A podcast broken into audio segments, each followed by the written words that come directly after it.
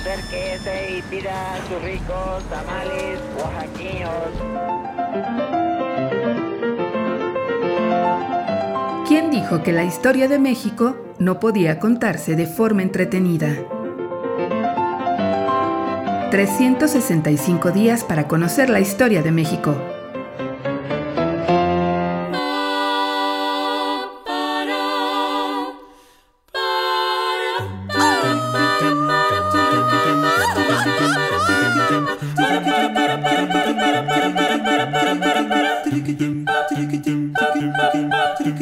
Jueves.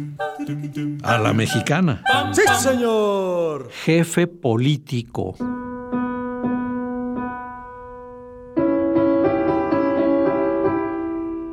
Uno de los cargos políticos más perniciosos dentro del sistema porfirista fue el del jefe político.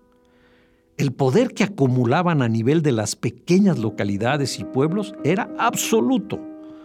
Podían ser definidos como pequeños don Porfirio, porfiritos, pues determinaban las relaciones políticas, económicas y sociales en sus comunidades y era una pieza esencial para mantener el control y la paz social. Era la mejor escuela para quienes aspiraban a ser políticos.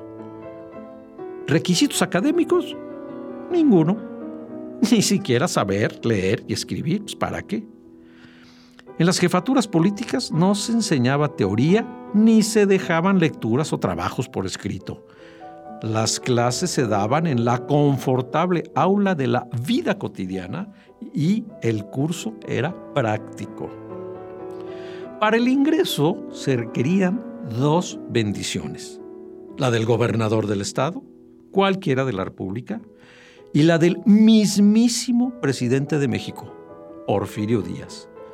Eh, salvado el requisito del ingreso y después de algunos años de trabajo, el alumno tenía garantizado su pase automático a la política nacional.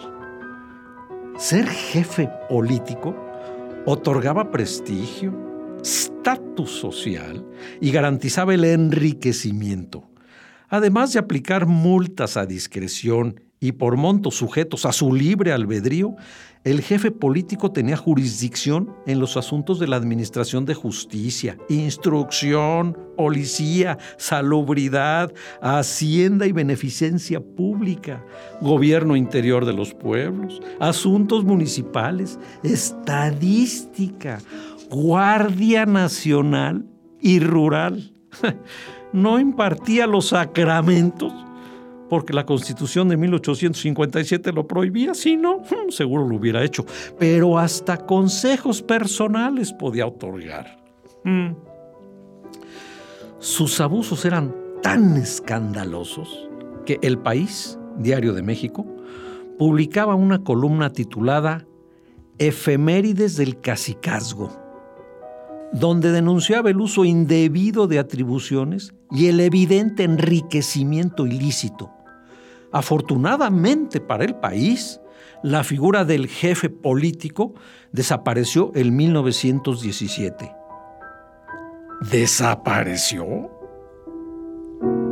A la mexicana.